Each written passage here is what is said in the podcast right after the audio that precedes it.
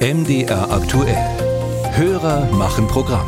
Da blicken wir noch einmal zurück auf die Weihnachtszeit, genauer gesagt auf den 13. Dezember. An diesem Tag wurde im Leipziger Stadtzentrum in der Mädler Passage der dort aufgestellte Weihnachtsbaum mit Farbe besprüht. Und mit diesem Vorfall beschäftigt sich die Frage unseres Hörers Dirk Ohler aus Leipzig.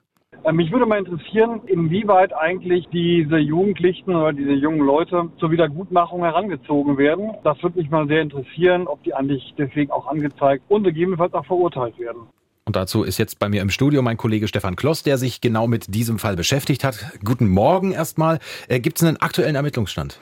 Ja, guten Morgen. Ja, nochmal zunächst ein kurzer Rückblick. Nach Informationen der Polizeidirektion Leipzig waren am Tatort in der Mädlerpassage am 13. Dezember drei Tatverdächtige im Alter von 22, 28 und 26 Jahren festgestellt worden. Alle drei sollen sich als Angehörige der letzten Generation zu erkennen gegeben haben. Eine der drei Personen, eine 22-jährige Frau, wurde für eine erkennungsdienstliche Behandlung auf eine Polizeidienststelle gebracht und nach Abschluss der Polizei polizeilichen Maßnahmen wurden alle drei Personen wieder entlassen. Es sind also Ermittlungen aufgenommen worden durch den polizeilichen Staatsschutz wegen des Verdachts der Sachbeschädigung und wegen eines Verstoßes gegen das Versammlungsgesetz, so die schriftliche Information der Polizeidirektion Leipzig. Und damit scheint klar, eine Anklage wurde bisher nicht erhoben gegen die drei mutmaßlichen Tatverdächtigen. Wie groß ist denn der Sachschaden jetzt ganz genau? Also möchte die Mädler-Passage die drei Aktivisten da auch zur Wiedergutmachung heranziehen? Nein, im Moment nicht. Die verantwortliche Person der Mädlerpassage hat mir am Telefon gesagt, dass die drei Klimaaktivisten Hausverbot bekommen haben und eine Wiedergutmachung sei in dem Sinne gar nicht möglich. Also zum Beispiel den Weihnachtsbaum von der Farbe säubern oder freiwillige Sozialstunden ableisten. All das möchte die Mädlerpassage nicht. Die Verantwortlichen sind wirklich sauer. Das konnte man dem Gespräch entnehmen. Und was den Sachschaden angeht, der steht noch nicht wirklich fest. Zunächst hieß es ja, der Schaden betrage rund 20.000 Euro. Man muss sich das mal so vorstellen, der Weihnachtsbaum ist ja kein echter, so mit echten Nadeln und so, sondern ein richtiges Kunstwerk mit aufwendiger Dekoration. Und dieses Kunstwerk ist in großen Teilen durch die Farbattacke beschädigt worden. Im Moment wird geprüft, ob sich der Baum noch retten lässt. Wenn nicht, könnte der Sachschaden zwischen 40 und 45.000 Euro liegen, wenn zum Beispiel ein neuer Baum gekauft werden müsste.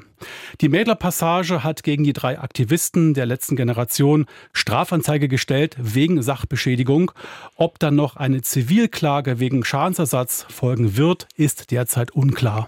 Jetzt gab es ja bereits Gerichtsverfahren gegen Klimaaktivisten. Am Dresdner Amtsgericht zum Beispiel, da wurde ein sogenannter Klimakleber verurteilt. Das Amtsgericht Eilenburg dagegen hat kürzlich zwei Klimaaktivisten freigesprochen.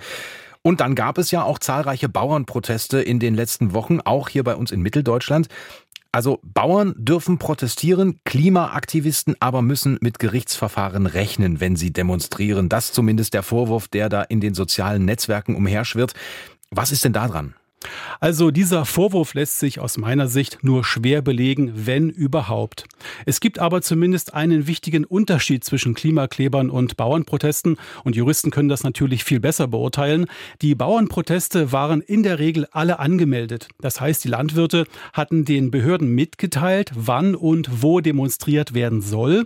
Dann einigten sich die beiden Seiten in sogenannten Kooperationsgesprächen darauf, wie die Proteste durchgeführt werden sollen.